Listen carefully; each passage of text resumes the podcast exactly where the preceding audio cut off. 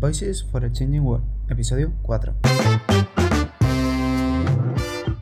Bienvenidos a todos a otro, otro programa, otra edición más de, este podcast. Eh, en, esta, en esta ocasión eh, de Voices for a Changing World tenemos una, una invitada especial que, que, me hace mucha ilusión, que tenía muchas ganas ya de charlar con ella. En este caso se, se trata de, de, Paloma García. Paloma, eh, bueno, ha sido mi, mi tutora de, de, sostenibilidad y de muchas otras cosas durante estos últimos meses. he aprendido un montonazo con ella y, bueno, pues me hacía mucha ilusión que también pudiese estar aquí eh, para, para, compartir con nosotros, ¿no? Eh, esto de eh, la idea de cómo ser más sostenible, cómo tener una, una, vida más sostenible y empezar a tomar un poco de acción, ¿no? Pero bueno, me, me gustaría que para todos los que no te conocen, Paloma, que, que nos digas, que nos comentes un poquitín quién es Paloma, qué deberíamos saber sobre ti, un poquito una presentación rápida y luego ya vamos a, al tema y ya seguimos con las preguntas. Fenomenal, nada. Lo primero, muchas gracias, John, por tus cariñosas palabras, por, ser, por tener ese, e, esa escucha activa que tienes y, y, y que interiorizas. Y, y, prueba de ello es que estás realizando estos podcasts en los que te interesa escuchar, saber, aprender. ¿no? Exacto. Y estoy feliz, estoy feliz de colaborar contigo en, en esto.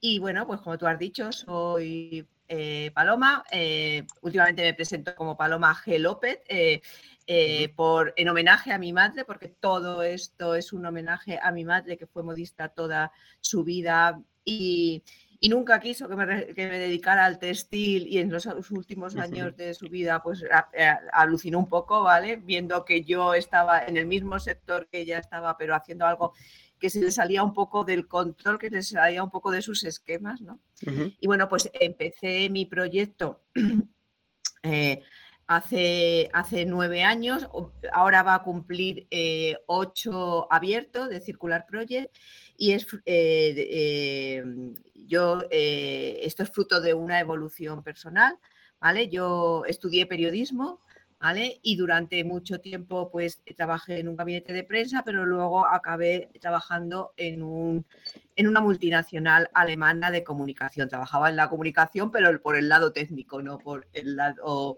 eh, redaccional, ¿no? Eh, uh -huh. Y, con la crisis del 2008, eh, poco a poco fueron externalizando toda la producción. Yo tenía un cargo intermedio, entonces, eh, pues eh, todos los que estábamos en esa situación, pues fuimos fuera. Fue un despido improcedente, me tuvieron que indemnizar y ahí fue cuando empezó toda esta aventura, ¿no? Cuando eh, yo me vi con la posibilidad de realmente hacer lo que yo quería hacer con mi vida laboral y con mi vida personal. Es decir, eh, que no hubiera esa desconexión tan grande entre lo que haces en tu día a día y en lo que tú quieres como persona para ti y para tu entorno, ¿no? Entonces eh, dije, esta es la mía, la vida me está dando esta oportunidad, siempre fui muy activa con causas sociales, si había una manifestación allí yo estaba la primera, eh, colaborando con distintas iniciativas, de hecho ahora esto se está reflejando en el proyecto muy bien. Y entonces, pues lo primero fue, eh, el primer impulso que tuve fue crear una, una, marca de moda sostenible, pero me, vi, me di cuenta que yo estaba eh, queriendo eh, dotarle de un grado de exigencia muy alto y que no había espacios donde yo pudiera mostrar con coherencia esta marca. Entonces dije, como soy un poco kamikaze, dije, ah, pues lo abro yo. Entonces encontré esta esquina, eh, esta esquina del mundo, diría Yamiroquai, eh, eh, en, la que, en la que desarrollar mi idea y ahí nació de Circular Project hace ocho años. empezó siendo un escaparate para las marcas que como yo querían hacer otro tipo de propuesta en cuestión de moda y en cuestión de industria textil pero poco a poco me di cuenta toda la labor que había que hacer alrededor porque es un, eh, es un sector, es eh, una manera de trabajar muy desconocida y aún hoy, después de ocho años, sigue siéndolo, una manera de hacer las cosas muy, eh, muy distinta a cómo se entiende que se tiene que trabajar en la industria textil. ¿no? Entonces ahí, pues, a raíz de que me hicieron la auditoría del de bien común, eso me abrió mucho la mente, eh, me, me, puso en conexión con empresas cuarto sector, eh, empresas triple balance, que si quieres ahora más adelante lo desarrollamos. y em, empresas con un propósito que van más allá de su día a día empresarial, ¿no? Y para mí fue descubrir que no estaba loca, que no era tan flower power eh, queriendo cambiar el mundo, sino que había gente igual de loca o más que yo. Entonces para mí fue una epifanía, ¿no? Eh, desembocar allí y ahí empezó también el impulso que ha ido tomando en estos años de Circular Project, que es un proyecto muy pequeñito, pero que eh, está haciendo mucho ruido, ¿no? tanto ruido que ahora estamos metidos dentro de un consorcio europeo, consorcio que además impulsé yo, impulsé yo, solo que yo no lo lidero por esto mismo, porque soy muy pequeñita para, eh, eh, para empezar liderando un proyecto de estas características, aunque poco a poco se está viendo que, bueno, que eh, no importa el tamaño, lo que importa realmente es tu fuerza de voluntad y tu capacidad de trabajo. ¿no? Y bueno, pues esa, esa soy yo, una periodista reconvertida en en presidenta de la Asociación Española para la Sostenibilidad, Innovación y Circularidad en Moda, directora de la Circular Sustainable Fashion Week Madrid y, fundadora de Circular Project. Genial. bueno, eh, yo, creo que, yo creo que es un buen, un buen resumen de, de, lo que haces, de, quién eres y, creo que por eso también es muy importante que, que, bueno, que hayas podido sacar unos minutitos y te lo agradezco para, para poder presentarnos todo esto porque, porque creo que además eh, todo lo que comentas no, nos puede venir muy, muy bien. Em, para, para, bueno, para, para, este podcast y para, para, lo que intentamos hacer, ¿no? Que, que, es descubrir nuevas maneras de tanto de consumir como, como de vivir, ¿no? Eh, comentabas que, bueno, que empezaste em, teniendo la idea de, crear tú una propia marca de ropa, pero sí que es verdad que eh, con el tiempo decidiste ser mejor un escaparate para echarles una mano a, estas marcas emergentes que pudiesen salir con esta idea de crear una, moda distinta. Eh, y me preguntaba, así por curiosidad, más o menos sabes en todo el tiempocito que llevas, cuántas marcas has podido ayudar, han pasado por tus manos, eh, has podido aconsejar y, cuéntanos un poquitín cómo ha sido todo este transcurso. Entiendo que habrán sido muchas. más de 100 seguro. Más de 100 seguro. Claro, y en este, en este recorrido, pues yo he visto nacer y morir muchas marcas, porque, eh, y, eso te lo he comentado a ti varias veces, la buena voluntad y los buenos propósitos nos sirven, tienen que tener una base sólida y, los pies sobre la tierra, ¿no? Y, y evitar el cortoplacismo, porque esto no es eh, el bombazo en moda sostenible, es decir, y ya eh, como es eh, lo que ahora está en boca de todos, vas a empezar a tener un gran retorno. Es complicado, ¿no? Y bueno, pues eso, más, más de 100 seguro. Bueno, bueno, o sea que tienes bastante experiencia y demás. Y cuéntame un poco cómo, cómo surgió esta idea. Es decir, porque ahora mismo, en el momento en el que estamos, sí que es verdad que hay muchas muchas marcas, mucha repercusión, mucho ruido más que otra cosa, podríamos decir. Ahora, ahora hablaremos un poquitín más adelante de, todo lo que significa eso, de más bien ruido más que sostenibilidad real. Pero en el momento en que empezaste, hace, hace ya unos cuantos años, ¿Cómo, cómo fue eso? ¿Cómo, ¿Cómo surge esta idea? Porque, porque entiendo que ahora sí que puede estar mucho más aceptado, eh, pero, pero en ese momento sí que puede ser un poco lo que comentabas antes, ¿no? Eh, que te mire un poco como mira esta hippie o flower power que quiere hacer las cosas completamente distintas a cómo se están haciendo. Las empresas ni siquiera se estaban planteando un cambio del estilo. Eh, cuéntanos un poquitín cómo surge esta idea, cómo te convences de que es lo que quieres hacer y, cómo crees que, puedes llevar adelante luchando un poco contra, contra todo, tanto la, propia industria de la moda como todo lo que estaba establecido en ese, en ese entonces.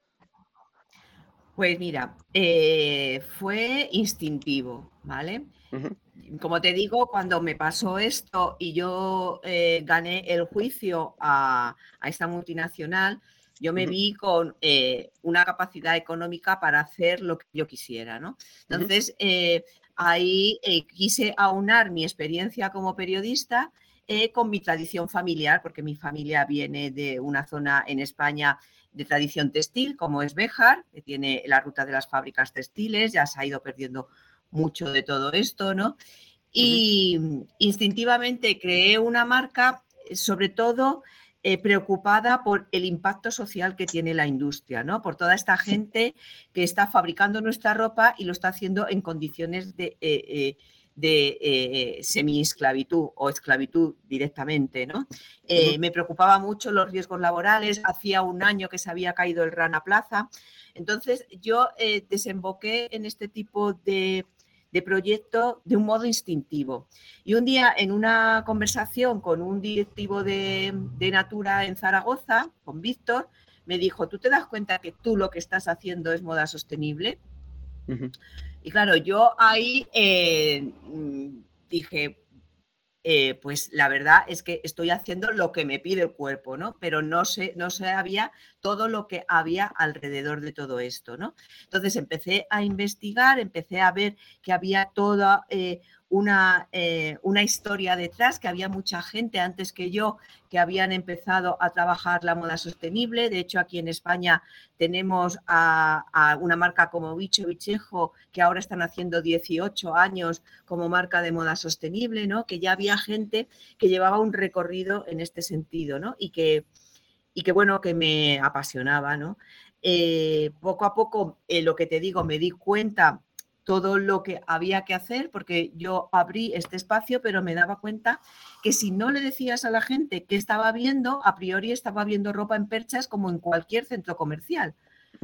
Y no está viendo lo mismo, porque detrás de cada ropa, de cada prenda, detrás de cada proyecto, hay un porqué, hay eh, una manera de hacer las cosas y eso había que comunicarlo, ¿no? Entonces, poco a poco se fue, eh, fue evolucionando hacia lo que yo he querido hacer del proyecto, que es un proyecto holístico alrededor de la moda sostenible, dando apoyo y consultoría a las marcas, eh, ofreciéndoles la posibilidad de vender física y online su producto, eh, dándoles escenarios de visibilidad, como es la Circular Sustainable Fashion Week Madrid, dándoles una capacidad de explicarse ¿no? Eh, por los encuentros y las conferencias que hacemos y luego más allá de proyectarse, ¿no? como puede ser el proyecto europeo este, en el que se, aparte de, todo se les da financiación para que sus proyectos eh, tengan un punto de apoyo para seguir trabajando. ¿no? Entonces, eh, como te digo, surgió instintivamente y poco a poco, pues eh, el estudio, la curiosidad, las conexiones con mucha gente, pues ha ido haciendo de Circular Project lo que es ahora, ¿no? Vale, vale, perfecto, perfecto. O sea que, bueno, viene un recorrido ya de, de unos añitos. Eh, había cuando, cuando surgiste, sí que había algunos pioneros, por así decirlo, que estaban más o menos encaminados como, como tú estabas en ese entonces, a, a ver si se podían hacer las cosas de una, de una manera distinta, ¿no? Y, bueno, por, por, suerte eh, entraste en un buen momento. Entiendo que tiene que haber sido un, un camino duro, no sé si en algún momento pensaste, oye, pues mira, es que esto no va a salir, la gente o no está preparada o no se lo cree o no, no es lo que, lo que la gente necesita ahora mismo. Sí, ha sido, ha sido difícil y lo sigue siendo. Ha sido muy complicado. Se me ha olvidado decir antes que también eh, a, raíz de una charla que yo asistí de Nicolás Cherantola, que eh, por primera vez oigo hablar de economía circular, mi proyecto se llama The Circular Project, ¿vale? Aludiendo a, aludiendo a la economía circular y aludiendo a ese camino, eh, a esa, declaración de intenciones que quería recorrer ya de Circular Project hace ocho años, ¿no? Por eso se llama The Circular Project.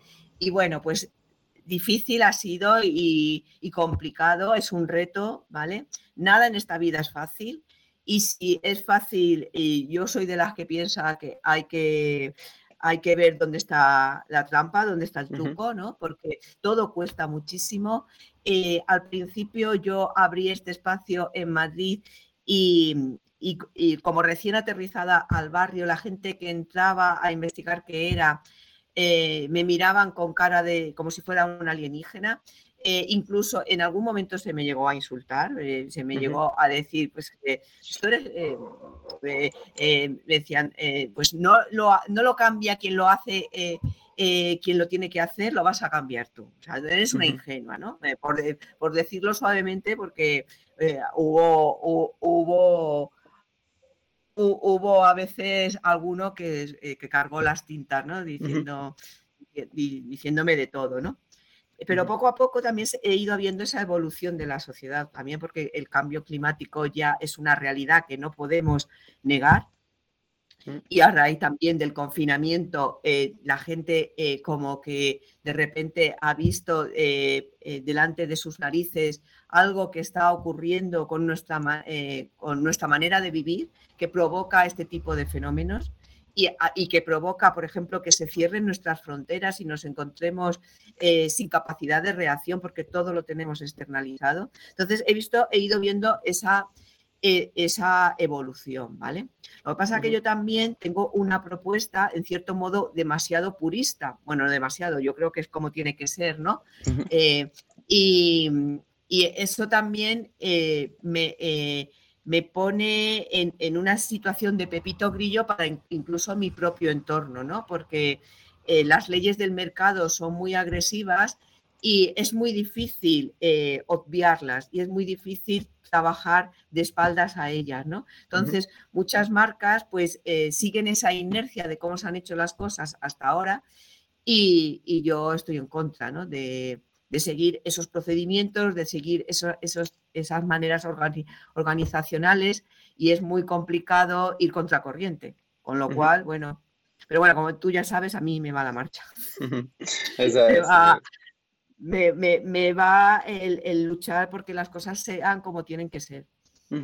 Vale, vale, perfecto. ¿Y cuándo crees que fue, eh, comentas, bueno, ahora ya se está manifestando mucho más el tema del cambio climático, es mucho más real todo lo que parecía eh, muy, muy abstracto eh, hace, hace un tiempecito, se está dando ya, porque obviamente son cosas que, que, iban a pasar y demás. ¿Cuándo crees que fue ese punto de cambio cuando empezaste a ver que la gente dijo, oye, pues esto igual puede ser una posibilidad, esto igual puede ser una opción, eh, no va tan desencaminada? ¿En qué momento crees que, que, empezó a cambiar ese de incluso decir, oye, mira, esto es una locura y demás, que la gente no se lo tomas en serio, a decir, oye, mira, es que esto puede ser una alternativa, me voy a subir un poco a, a ese carro yo también? Porque ahora ya lo vemos, hay mucha gente subida al carro. Em, no toda a lo mejor tan bien como, como tendría que estar, pero bueno, como al final está siendo también un poco moda, pues, pues hay mucha gente subida al carro. Pero cuéntanos un poquitín, ¿cuándo te empezaste a dar cuenta que dijiste, oye, esto, esto va para adelante, parece que, la gente se está interesando por esto y cada vez la gente está tomando más responsabilidad?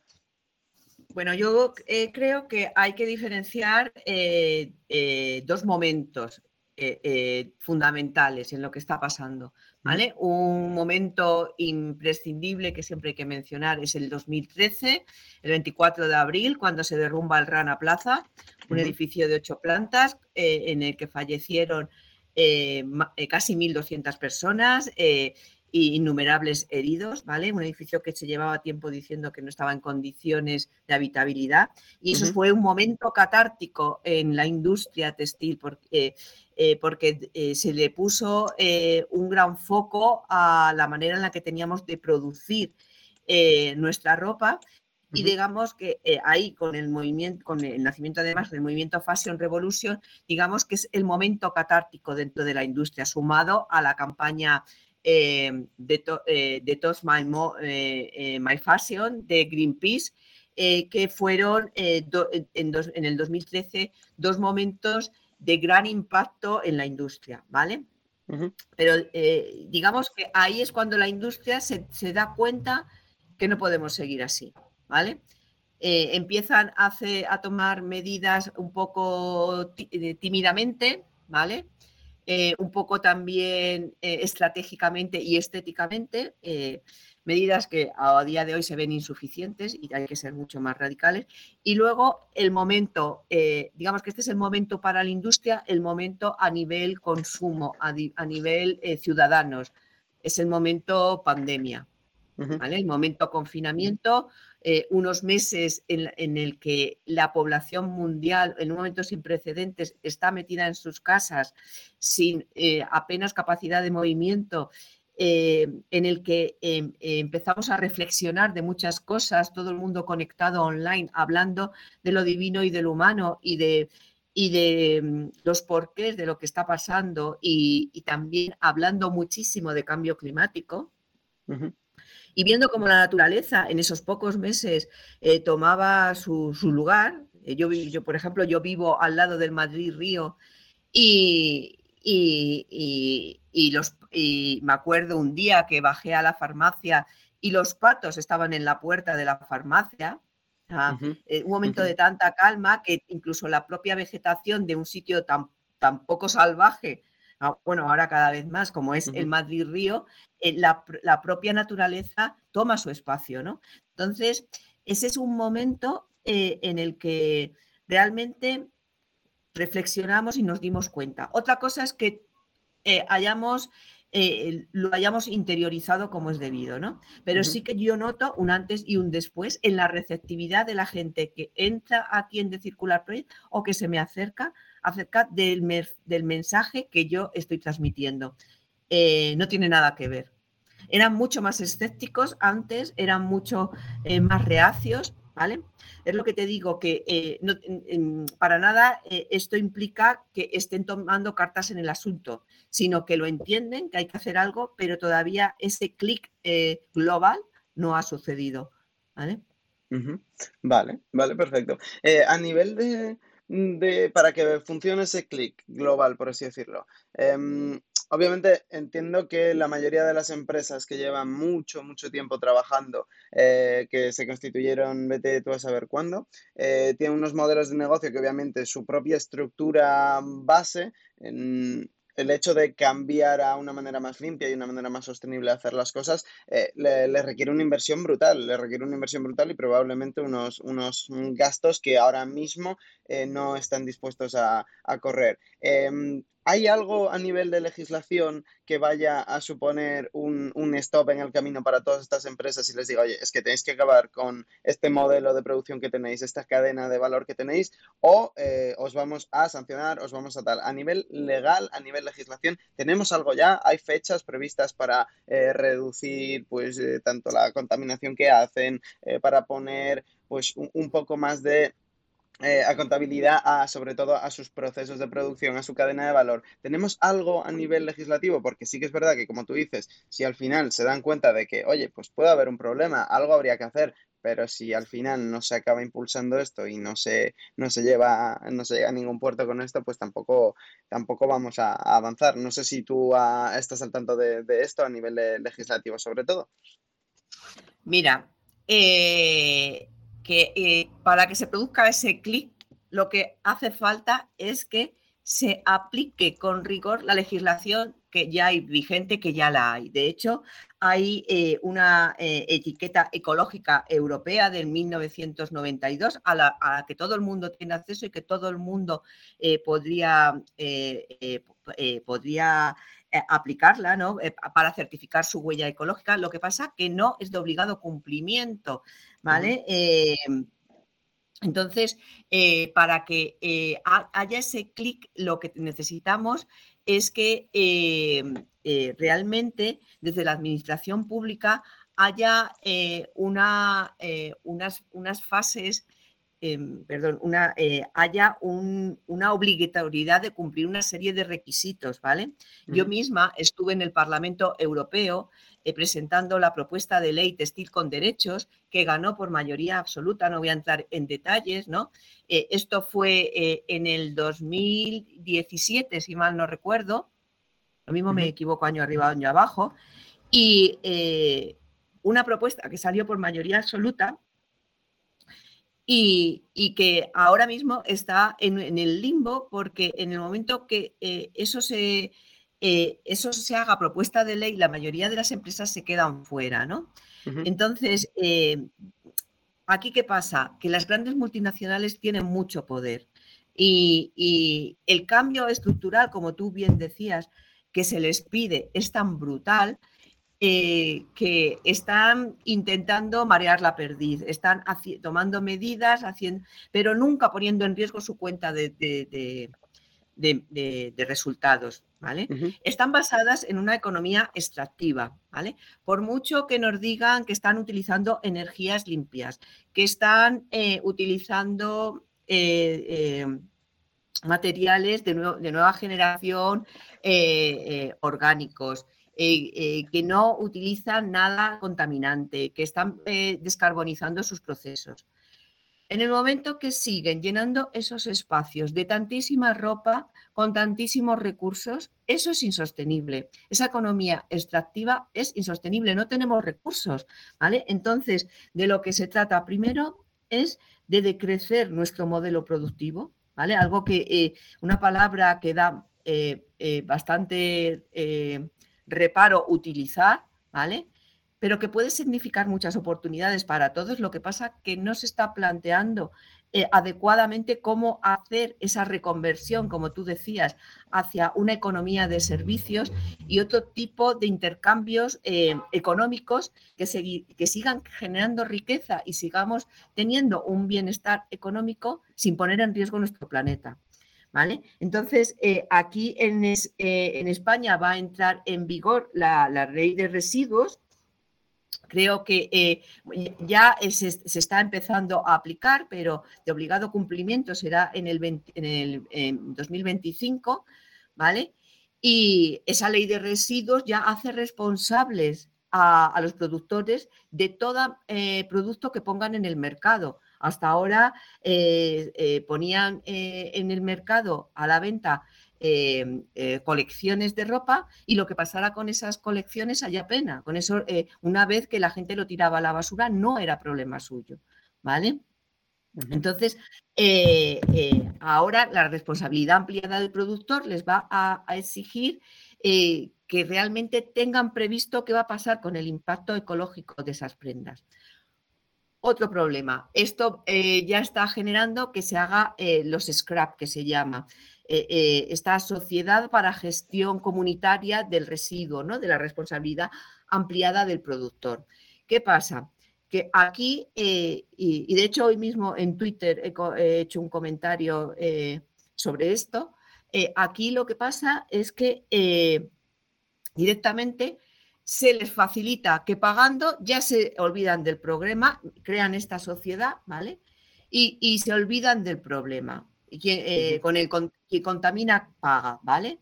Em, esto es eh, como, eh, vale, yo voy a causar este impacto, pero pongo estos millones y ya me olvido del problema porque será a otro al que le paso el problema, ¿vale? Con lo cual, no se está frenando de, alguna manera esta utilización de recursos naturales que tenemos, ¿vale? se sigue en el, en el mismo modelo, solo que se va a gestionar de otra manera, ¿no? Eh, tenemos que dejar de producir y consumir tantísimo como lo estamos haciendo. No hay recursos. Entonces, eh, aunque todas estas medidas son bienvenidas, eh, es un paso, no son suficientes y realmente no van a mejorar nuestro camino hacia el calentamiento global. ¿vale? Necesitamos radicalmente disminuir la temperatura del planeta. Y eso solo se, disminuye quedándonos paraditos, paraditos y haciendo las cosas de una manera muchísimo más consciente. Vale, vale, vale, coincido, coincido contigo, pero bueno, eh, es difícil, estamos viendo además que estamos en un momento donde el fast fashion está teniendo un auge increíble. De hecho, bueno, pues no paran las eh, fast fashion, tanto la, la, principal española que tenemos como, como alguna extranjera de, abrir nuevas tiendas eh, y, de, y de generar cada vez a más gente. Entonces, claro, eh, el hecho de que, como tú dices, quien, quien contamina paga, igual lo que hacen es eso, ¿no? Decir, oye, mira, pues yo al final estoy contaminando, pero yo te pago y me olvido del problema y es que, claro, al final puede ser que a nosotros estos efectos no nos que nos acabarán llegando, porque, bueno, porque por la suerte que tenemos de estar en el lugar del mundo donde estamos, pero claro, es que todos estos efectos ya se están manifestando en los sitios donde se producen todas estas cosas. Y es lo que has comentado, ¿no? De pues que la gente está trabajando en unas condiciones tan malas, pues que puede llegar a pasar que se derrumben edificios enteros, muriendo la gente que estaba dentro, trabajando, que esos ecosistemas donde se está eh, contaminando un montón, pues obviamente estén súper afectados y ya no solo que tengan unas malas condiciones de trabajo esa gente, sino que también sus propios ecosistemas, los lugares donde viven, están contaminados a más no poder. Y, claro, luego vienes aquí eh, a Europa y pagas una serie de multas y dices, bueno, pues mira, yo sigo produciendo,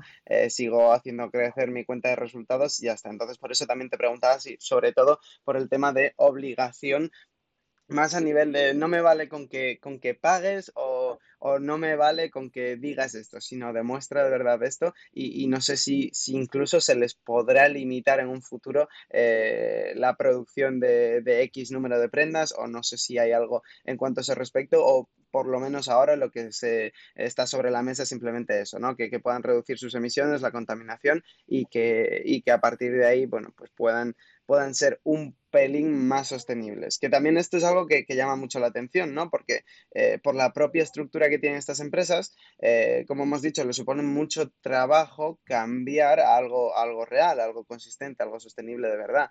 Pero, sin embargo, muchas de estas... Em, van diciendo que sí que lo son, es decir, a lo mejor sacan alguna colección de eh, ropa de algodón orgánico y de repente son la empresa más sostenible que, te puedas encontrar. Y esto es lo que van vendiendo a, bueno, al público en general. Esto lo hablamos aquí en este podcast ya en, las distintas industrias que, hemos visto hasta el momento. Obviamente esta de ropa yo creo que es una de las, de las más notables donde se ve este problema de, greenwashing. ¿Cómo, ¿Cómo, ves esto? ¿Por qué crees que, se realiza tanto, tanto greenwashing? Y, no sé si crees que en algún momento también eh, se prohibirá hacer este tipo de marketing, hacer este tipo de publicidad promoviendo algo que no es la realidad o no es completamente la realidad. Hombre, eh, la, Comisión Europea ya el año pasado, a comienzos del año pasado, sacó un informe eh, haciendo un toque de atención y mismamente la, eh, haciendo un toque de atención hacia el greenwashing. Hizo un informe en el que demostró que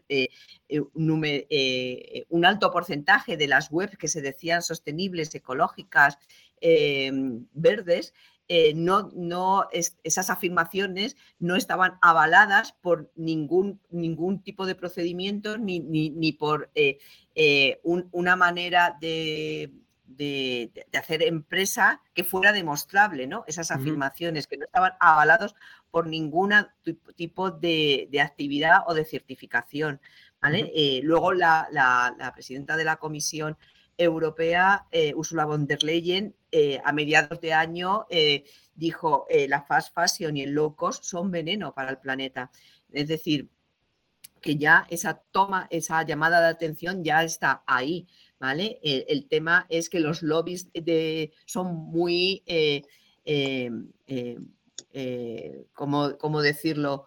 Son muy persuasivos a la hora de hacer prevalecer sus intereses, ¿vale? Porque porque eh, eh, tienen mucho poder, tienen mucho dinero y es muy difícil hacer las cosas sin, eh, sin evitar un enfrentamiento frontal, ¿no? Y es como tú dices, es decir, pensamos que por externalizar la producción y que toda la mierda de nuestra manera de producir se quede en, países en vías de desarrollo asiáticos, africanos, eh, no, no nos afecta y sí que nos afecta, ¿vale? El, eh, de que, el hecho de que en la India haya habido en abril 50 grados eh, no es algo que no vaya a tener que ver con nosotros. Nosotros lo hemos estado viendo ahora en mayo, hemos tenido temperaturas récord ahora en mayo. Claro que nos afecta. Vivimos en un planeta muy pequeño, estamos hiperconectados.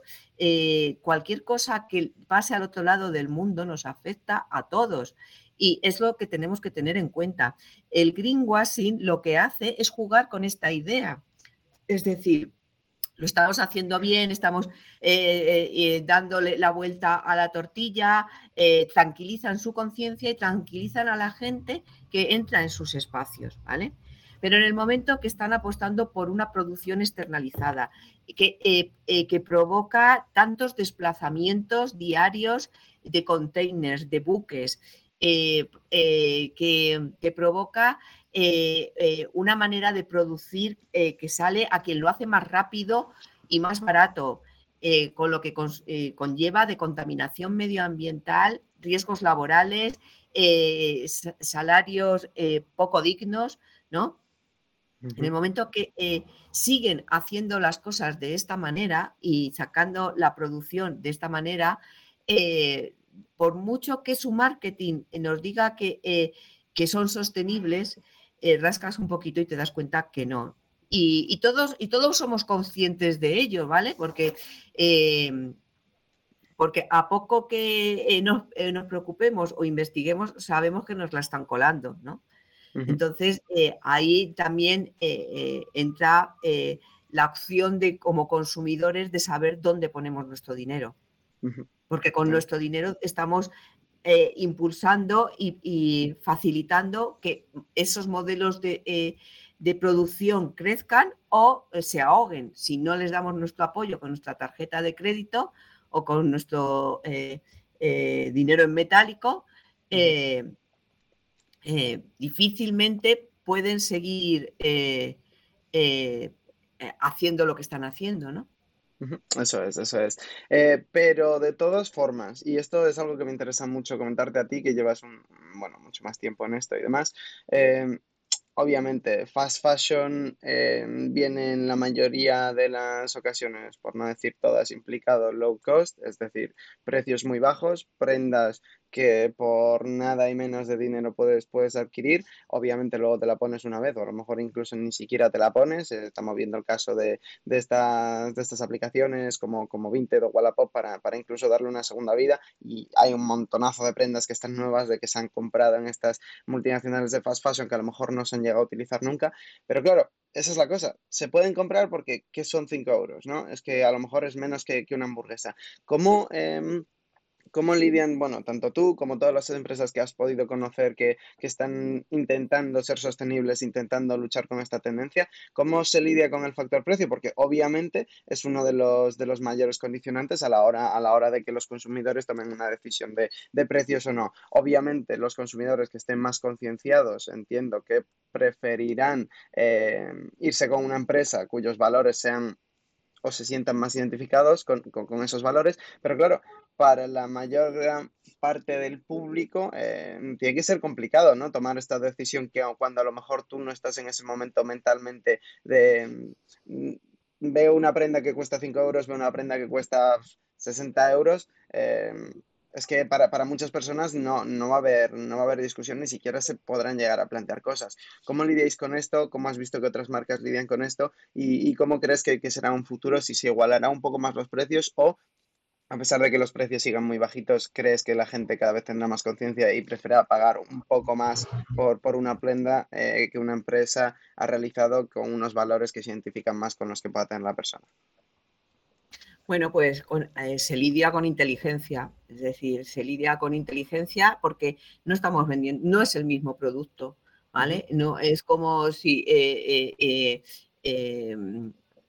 no sé, cómo ponerte otro ejemplo, ¿vale? Es como si estás queriendo equiparar o igualar un vaso de agua a un vaso de vino, ¿vale? No es lo mismo. ¿vale? Eh, no estamos vendiendo lo mismo. Eh, yo huyo de, eh, de, los mensajes que dicen que la moda sostenible es cara. No es verdad, no es cara, ¿vale? lo que pasa que la otra es, es una barbaridad lo barata que es. es, es inmoral lo barato que venden, ¿vale? inmoral por todo lo que lleva detrás eh, de explotación eh, natural y explotación social. ¿vale? Y, no está, y, no es, y no es lo mismo, es decir, es que lo estamos equiparando y no somos lo mismo. ¿vale? Nosotros eh, abogamos por un consumo responsable, por consumir menos y consumir mejor. Nadie necesita ahora mismo ropa. Tenemos ropa fabricada para estar vestidos durante décadas.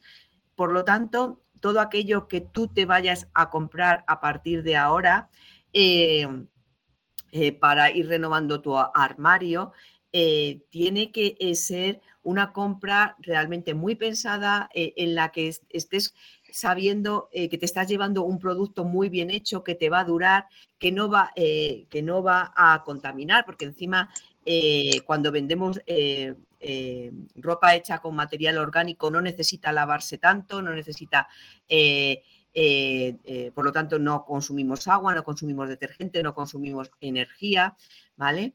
Estamos ahorrando, ¿vale? Eh, la fast fashion y el low cost están vendiendo obsolescencia programada, porque el objetivo último es que sigas consumiendo, ¿vale? Yo me acuerdo cuando abrieron Primar en, en, en Madrid, hubo un artículo que se llamó El calcetín de Primar, ¿vale? En la que hablaba eh, cómo eh, en este artículo decía cómo una vez que entras en ese modelo de consumo eres como el ratoncito que siempre está dando vueltas en, su, en su, noria, ¿no?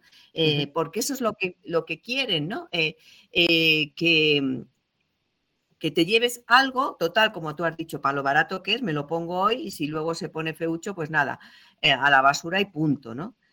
Sin saber el tremendo impacto que significa ese a la basura y punto, ¿vale? Ya no solo lo, que ha, sido necesario para fabricar esa prenda, sino la contaminación que ha producido fabricar esa prenda y la contaminación a posteriori por las emisiones que va a hacer esa prenda, que por lo general está hecha con materiales derivados del petróleo, poliéster y poliamidas, eh, y con los tintes que lleva, esos son emisiones, son gases de efecto invernadero que llevan eh, consigo contaminación de agua, contaminación de aire, ¿vale? Si se incinera, pues imagínate el impacto que tiene eso, ¿vale?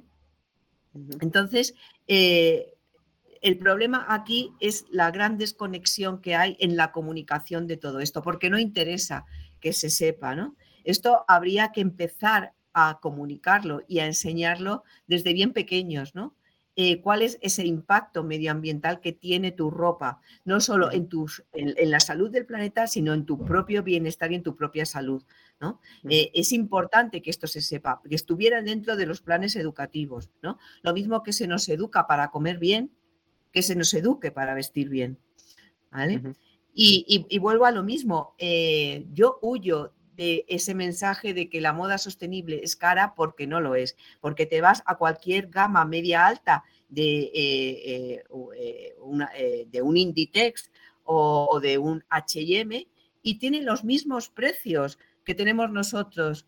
Y, ahí está hecho en condiciones, en, unas condiciones laborales deplorables eh, y en unas condiciones ambientales eh, de muy alto impacto.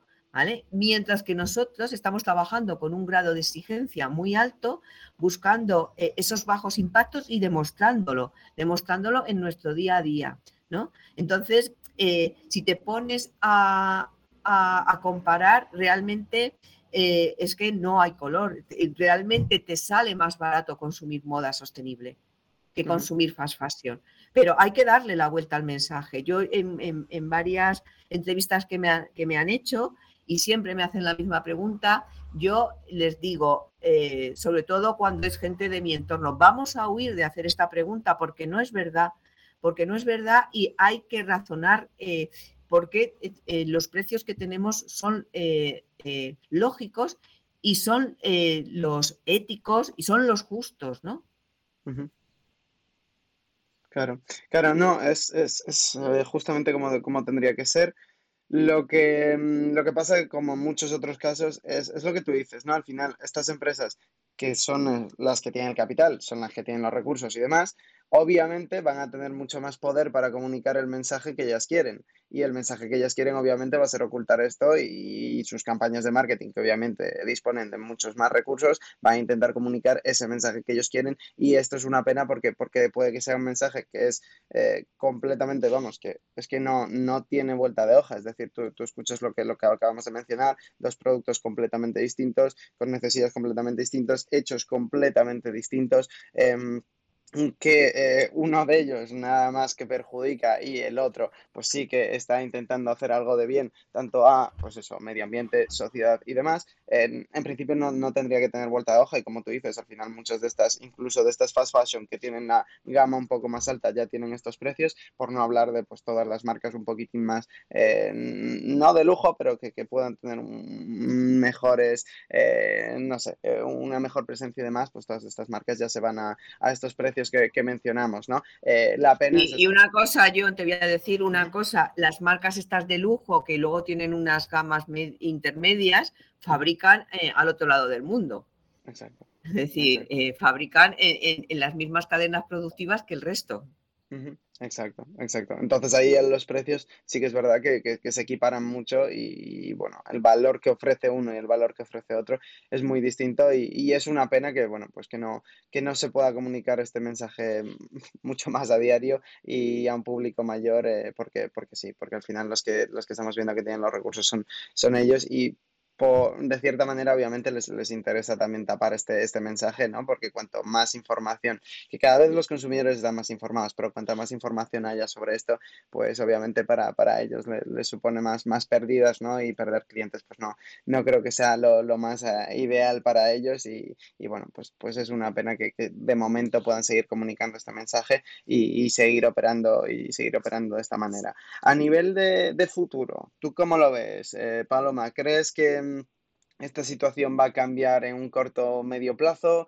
Eh, esto vamos a seguir teniendo fast fashion y vamos a seguir teniendo empresas eh, que de puertas para afuera parecen ser responsables, pero que luego internamente, cuando miras sus procesos, cuando los investigas un poquitín, no, eh, no, tienen nada que ver. Eh, hablábamos en alguna de nuestras clases de, blockchain y, y, incluso en la Sustainable eh, Circular Fashion Week también lo vimos con, con la empresa que, que, asistió allí. ¿Crees que esto va a potenciar un, cambio en la manera de, de, hacer las cosas de las empresas y para cuándo puedes predecir que, que puede ocurrir?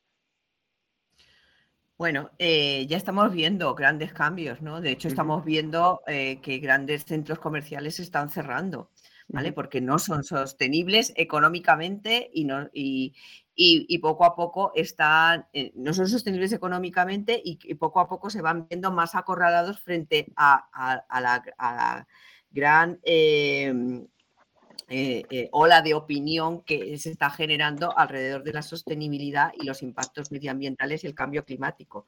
¿no? Eh, y estamos viendo un cambio en sus estrategias y también un cambio en las políticas que se están eh, aplicando. ¿vale? Uh -huh. no van a ceder terreno, está clarísimo, se van a apropiar del mensaje, de hecho ya lo están haciendo, pero sí que eh, vamos a ver eh, cómo poco a poco van eh, hacia, volviendo su estrategia hacia, hacia unas producciones más controladas, ¿no? Uh -huh. Que esto va a suponer, eh, esto lo vamos a notar en, en, en los impactos medioambientales, está por ver. Por ahora hay una gran desconexión entre el propósito y los impactos que se están viendo. Es la gran desconexión que existe, que lo vimos el otro día, con, eh, que hablaba de ello Catherine Muth eh, y Thomas Dillick. Eh, esta desconexión todavía no se ha conseguido romper, ¿vale? Que realmente estas, estas medidas que están tomando tengan un impacto real en, en, en, en el planeta, en, en, en, el enfriamiento de nuestro planeta, ¿no? No se está uh -huh. viendo, eh, eh, se está mareando la perdiz y de lo que se trata es que las medidas cada vez sean más radicales, ¿vale? Eh, -huh. el problema que tenemos es, es, grande porque hay mucha gente viviendo en la industria de la industria textil que hay que reprogramar, que hay que recolocar, que hay que eh, enseñar y formar hacia la economía que viene. Y como te digo, eh, de momento no se está viendo que se aborde. Uh -huh. y, y, es complicado, es, es, complicado. Están abordando los procesos, pero no están abordando las cantidades. Uh -huh. ¿vale? Eh, eh, y, y, y, de hecho salió la semana pasada una noticia de Moda Es en la que se eh, decía que era el año en el que más eh, porcentaje de producción se había externalizado de, de, eh, de, las, industrias, las industrias textiles españolas, el año que más habían externalizado toda su producción, cuando llevamos años hablando de relocalizar la industria y de apostar por eh, y poco a poco eh, fortalecer el tejido industrial que tenemos aquí. Con uh -huh. lo cual, bueno, pues yo no soy una gurú, eh, yo creo que si no es por las buenas, será por las malas, porque eh, eh, esto eh, lo estamos viendo, el cambio climático cada vez nos va a dar más señales de que, y, más fenómenos meteorológicos, fenómenos climáticos que nos van a poner en aviso de que no lo estamos haciendo bien. Y, bueno, tenemos ahí a los científicos por el clima eh, llamando a la desobediencia civil, por ejemplo. Eh, que es muy interesante. Eh, tenemos que realmente tomar, tomar las riendas de nuestra responsabilidad individual hacia el cambio climático, sobre todo la gente que en sus familias hay niños. Eh, es decir, nosotros seguramente no, no lo vivamos, pero las generaciones que vienen detrás de nosotros, si no somos capaces de frenar todo esto, lo van a tener muy difícil. La definición de sostenibilidad es ser capaces de, de, eh, de, cubrir nuestras necesidades presentes sin poner en riesgo las necesidades de las generaciones futuras. Y eso no está sucediendo. Eh, necesitamos eh, desde ya, desde, desde, eh, desde que nos levantamos por la mañana, cualquier acción que hagamos vaya encaminada hacia esto. Sí, sí, es verdad que por lo que, por lo que se nota, por lo menos ahora, es, es un poco lo que comentas, ¿no? Que eh, hay muchos que son conscientes del problema, hay muchos que dicen sí, algo habrá que hacer, pero todos están viviendo mucho eh, el, presente, ¿no? Y el presente es mientras yo pueda seguir sacando beneficio, vamos a, estirarlo esto lo máximo que se pueda y no, no se termina de pensar en, oye, ¿qué, ¿qué, va a pasar de aquí a unos años? Es decir, los recursos, como, como bien has dicho a, a lo largo de este, de este episodio, pues son los que son, es decir, no son, son limitados, es decir, no tenemos unos recursos para estar, ahora venga a desperdiciarlo, despilfarrarlo y demás. Y claro, si ya nos estamos gastando gran parte de ellos ahora, ¿qué va a quedar para, generaciones futuras? Eh, algo que me llama mucho la atención, que, también lo escuché en, otro podcast, era que, se comentaba de, oye, mm, fast fashion no ha existido siempre y nuestros abuelos, sus padres y demás se han vestido y se han vestido muy bien y nunca han tenido problemas, es decir, no iban desnudos antes del fast fashion. Entonces, eh, oye, mira, eh, hay algo que hacer ahí todavía. De cara al futuro esperemos que, la gente pueda tomar más conciencia eh, sobre todo eso, ¿no? Em, yo creo que lo que comentabas al principio de todo de esa perspectiva de flower power, hippie y demás, eh, poco a poco, o yo espero que poco a poco vaya, vaya cambiando y se vaya identificando más con, oye, yo soy un consumidor que quiero ser responsable y que prefiero eh, tener un hábito de consumo con una empresa que, se identifique un poco más con los valores, más que por el hecho de decir, ah, soy, soy un hippie, voy a manifestaciones, voy a tal y demás, porque, porque lo sabrá y eso está genial, pero puede que haya muchos otros a los que no necesariamente eh, les, haga ilusión este, este tipo de cosas, pero que sí desde, desde esa pequeña acción de, oye, mis decisiones valen mucho y yo que cambio una decisión de comprar en el Zara a comprar en una, una de las marcas que tiene de, Circular Project ya supone algo, ¿no? Y, muchas veces creemos que, que ah, pues si lo hago solo yo, es que tampoco va a suponer nada, pues voy a seguir comprando en Zara, ¿no? Y muchas veces sí que de esas pequeñas acciones, de cada una de esas pequeñitas acciones, al final se hace un cúmulo y, puede derivar en, viabilidad de proyectos tan, tan chulos como, como el tuyo, como, como el nuestro, o todos los emergentes que, que están intentando salir y están intentando ser sostenibles de verdad. No sé si ¿Tendrías algo que decir a estas, a estas nuevas marcas que, o nueva gente que pueda tener en mente, oye, creemos que se puede hacer las cosas de una forma distinta? ¿Les animarías a que, a que entren? ¿Les dirías que, oye, mira, es que fast fashion ahora mismo competir con ellos no se puede? Em, ¿cómo, ¿cómo, dirías que tendría que ser su estrategia de cara a que quieran entrar? Y, un poco consejos que, quedarías a la nueva gente que quiera entrar con, con ideas distintas. Hombre, yo les diría que tiene que ser una perspectiva 360 mm. grados. Es decir, yo claro que animo a, la gente a hacer las cosas de otra manera. Yo me dedico a esto, ¿no? Eh, pero tiene que ser una estrategia 360 grados en la que no solo se, aborde los aspectos comerciales, sino los aspectos eh, comunicativos, éticos, el código eh, ético que va a regir la marca y, y todo lo que supone hacer llegar esa manera de hacer a, cuanta más gente, mejor. Es decir, ¿a dónde quiero llegar? Eh, cada marca que nace con eh, perspectiva sostenible, de bajo impacto, slow, circular, tiene que asumir también una labor de apostolado. Es Es decir, necesitamos comunicarlo, necesitamos que esto llegue más lejos y no solo por el hecho de ya ponerla en el mercado, ya estás ah, haciendo algo bien. Evidentemente, estás haciendo una marca eh, eh, con, eh, con, una ética, ¿no? Pero tiene que ir más allá, ¿vale? Es, es mucho. es mucho trabajo el que hay por delante para que realmente nuestro modelo de consumo se implante en la sociedad.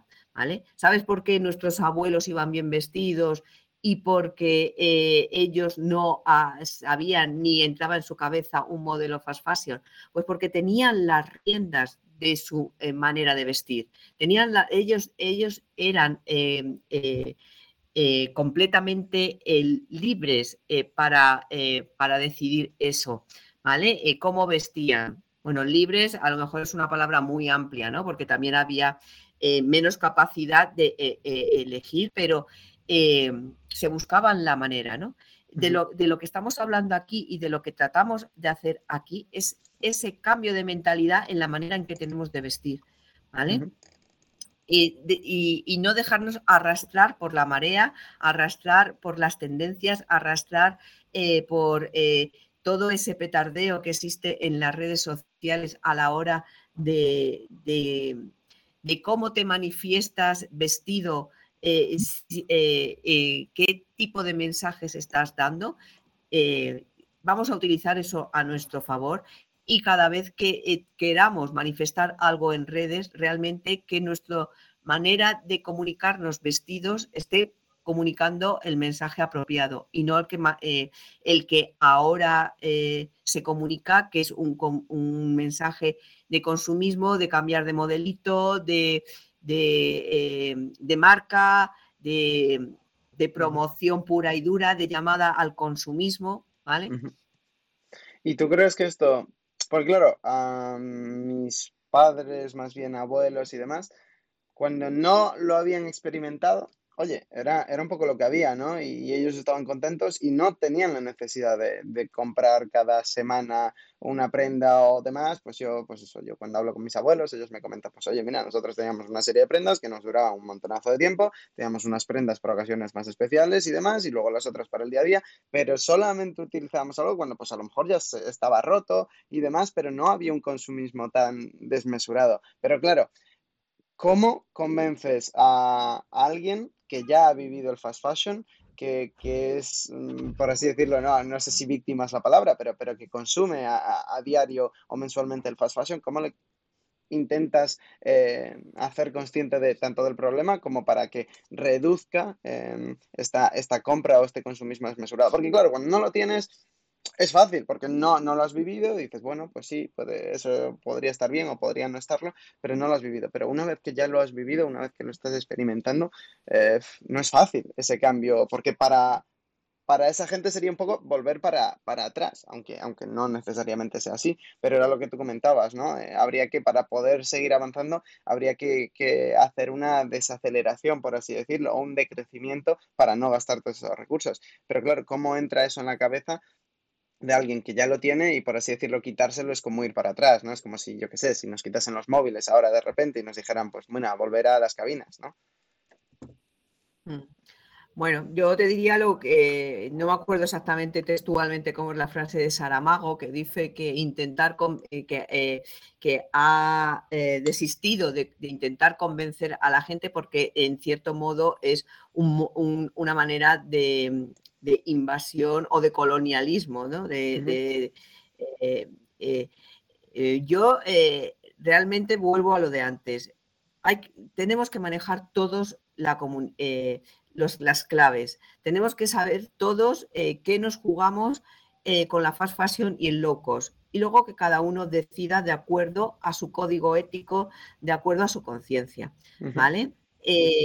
más allá de todo esto, eh, si sabiendo todo esto eh, tú sigues eh, optando por ese consumo fast fashion y low cost, bueno, atenta a las consecuencias, eso por un lado, y otro es que aquí lo que hay que hacer más allá de que la gente tenga acceso a todo este tipo de, moda, eh, eh, tenemos que conseguir que desde la administración pública engendros como el primar o como lo que ha pasado este fin de semana con Sein estén prohibidos por ley, que no se pueda. Lo mismo que ahora se está prohibiendo, está entrando en vigor la ley que los restaurantes no pueden tirar comida, eh, eh, va a estar prohibido por ley que los restaurantes tiren comida. Lo mismo, tiene que haber una ley en la que se prohíba este tipo de producción y consumo, ¿vale? Porque si no lo hay, no se consume, ¿vale? Y tiene que estar prohibido por ley porque contamina, porque nos está haciendo un daño brutal que nos está llevando al colapso. Entonces, eh, más allá de que consigamos que todo el mundo entienda por qué este tipo de producción es inadmisible, necesitamos que las leyes eh, lo, ah, eh, lo, bloqueen, bloqueen este tipo de, prácticas, ¿no? y, que no sea tan fácil eh, su, su, llegada al consumidor final, ¿vale? Porque más allá de todo esto, como te digo, si una vez que el consumidor tiene las claves, lo sabe, que es, yo simplemente no trato de convencer a nadie. Yo le digo lo que pasa eh, cuando consume este tipo de moda, ¿vale? Pero eh, eh, luego, si sigue por ese camino, pues que se atenga a las consecuencias. Pero más allá de todo esto, las organizaciones, la administración pública, sabiéndolo, no pone veto, pues realmente nos estamos abocando, somos como una locomotora que va eh, directa a chocarse contra un muro y no vamos frenando, ¿no? No vamos frenando y hay que frenar antes de darnos contra ese muro. Eso es, eso es, eso es. Pues nada, yo con esto creo que, bueno, que, nos hemos hecho una idea de, cómo está la situación a nivel de, a nivel de, bueno, fast fashion, habíamos hablado ya de, otras, de otras industrias que, también están, están participando activamente, obviamente, en, nuestras actividades diarias. La, idea con esto es, como tú bien dices, ¿no? Eh, sobre todo poder dar información a la gente y que luego, bueno, pues que la gente ya sea libre para, para decidir, sabiendo tanto, bueno, pues eh, todo, tanto cómo funcionan las empresas, eh, las consecuencias que tienen ciertas acciones y a partir de ahí, pues que cada uno, que cada uno pueda decidir. Creo que, que, eso es clave, ¿no? Que, que nosotros ese, ese motor de, comunicación, por lo menos para, la gente que todavía a lo mejor no tiene este, este conocimiento. Eh, y lo que dices tú, pues es muy importante también, ¿no? Que, las entidades públicas, organizaciones públicas, poco a poco también nos echen una mano y nos ayuden a, promover este cambio, ¿no? Que, no es nada fácil, que sabemos que, hay un gran muro, eh, que, como tú bien dices, si, si siguen apoyando iniciativas de, estas de estas fast fashion, de pop-ups y demás para, para promover que sigan creciendo, no, no, se está, no se está acotando el problema. Entonces, bueno, pues eh, vamos a ver si, si en los próximos años podemos, podemos tener, pues eso, tanto una mano de, las administraciones públicas como de todas las empresas que sigan creciendo eh, de, la mano de, bueno, pues eso, tener unos, unos valores más definidos y ser más sostenibles, eh, también puedan ayudar a, promover el mensaje, ¿no? Y que cada vez la gente sea más, más responsable consumiendo. Con esto dicho, me gustaría, bueno, agradecerte una vez más, Paloma, por, por nada, por estos minutitos que nos has dicho. Siempre que hablo contigo, la verdad es que aprendo un montonazo de cosas y, es súper curioso y espero que nada, todas las personas que nos puedan haber escuchado, pues que también puedan haber aprendido un montonazo. Eh, a, raíz de aquí, no sé dónde te pueden seguir, no sé si nos quieres comentar dónde está la tienda de Circular Project, no sé, cuéntame un poquitín a nivel de cómo te pueden seguir la pista, de qué, cómo se pueden enterar de más cositas de esto en caso de que tengan curiosidad, no sé si al nivel de algún recurso, algún libro que te haya marcado y, sobre todo eso, dónde te pueden conseguir más a ti, Paloma, y, y bueno, pues poder seguir aprendiendo más sobre, sobre este tema? Pues eh, mira, eh, desde hace ocho años estamos aquí en el centro de Madrid, al lado de Plaza España, en la calle Ventura Rodríguez 22. Eh, desde este mes también nos pueden encontrar en Valencia, en la calle Martín Mengot 8, ¿vale? Y, bueno, en nuestras redes sociales, como llevo tantos eh, temas, pues están las propias de Circular Project, que tenéis en Instagram de Circular Project todo junto, luego en Twitter Circular Project solo, luego está la web de Circular Project, eh, tenemos Facebook, y luego está la, la, web y las redes de la Circular Sustainable Fashion Week Madrid, que es CSFW Madrid, que ya está empezando a cuajar lo que va a ser la edición del año del 2023, en la que esperamos contar con Adarque. Y, y, también por las redes de la sociedad, es claro, de las redes de la Asociación Española para la Sostenibilidad, Innovación y Circularidad en Moda, que están como SIC Moda, S-I-C Moda es, eh, que también animo a, seguir, a, seguirlas, más las redes de CircoAx, que es el proyecto europeo en el que estamos impulsando estos 30 proyectos europeos y están como CircoAx eh, barra baja, ¿vale? Eh, guion bajo. y, y bueno, eh, si eh, interesan estos temas en cualquiera de todas estas redes, pueden eh, encontrar muchísima información, pero de cualquier manera también nos pueden escribir a The Circular Project, a info arroba para cualquier cuestión que surja o también si quieren venir por aquí, pues que cerrar una cita. Estamos abiertos a, a intercambio siempre que sea eh, interesante para todos, pues eh, aquí estamos y, nada, que tenemos muchas marcas que están trabajando muy bien y que realmente merecen una oportunidad. Genial, genial. Yo, yo dejaré todos estos enlaces también en la descripción del podcast para que, le puedan echar un vistacillo. Eh, nada, eso. pasaros por ahí, echarle un vistacillo, echarle un vistazo tanto a las redes, si tenéis la oportunidad y estáis cerca de, alguna de estas tiendas, ir por allí. Tienen, tienen ropita muy chula de marcas eh, distintas y muy chulas y, también estaros atentos a, la, próxima edición de, la Circular Sustainable Fashion Week. Que sinceramente, bueno, yo tuve la suerte de, asistir, aunque, aunque solo fuese como invitado en, en este edición, pero, pero la verdad es que es algo muy, muy chulo, ¿no? Eh, algo sobre todo que llama mucho la atención por el tipo de marcas que van y, bueno, Paloma aquí presente es la que se encarga de organizarlo, así que nada, para, para abrirle el año que viene, estaros todos atentos y, y bueno, echarle un vistacillo también a, este, tipo de iniciativas. Y nada, con esto dicho, despedimos, despedimos este podcast, esta, este capitulillo. Veremos a ver con quién podemos encontrarnos en el próximo episodio, que también esté emprendiendo este, este camino, este cambio hacia, bueno, pues eh, hacia un modo de vida más, más sostenible, ¿no? Y, siendo consciente del impacto que realizan todas nuestras acciones. Y, ya sabéis, tenéis nuestro correo, podéis contactarnos a través de las redes sociales, a través de eh, Darky Clothing en Instagram. Y cualquier cosa, cualquier duda, cualquier comentario o si queréis venir de, invitados al programa, pues estaremos encantados de, poder charlar con vosotros, conocer vuestra historia y, conocer cómo estáis o los pasos que estáis dando en este camino hacia, hacia una vida más sostenible. Así que nada, un saludo, espero que os haya gustado y hasta el próximo episodio.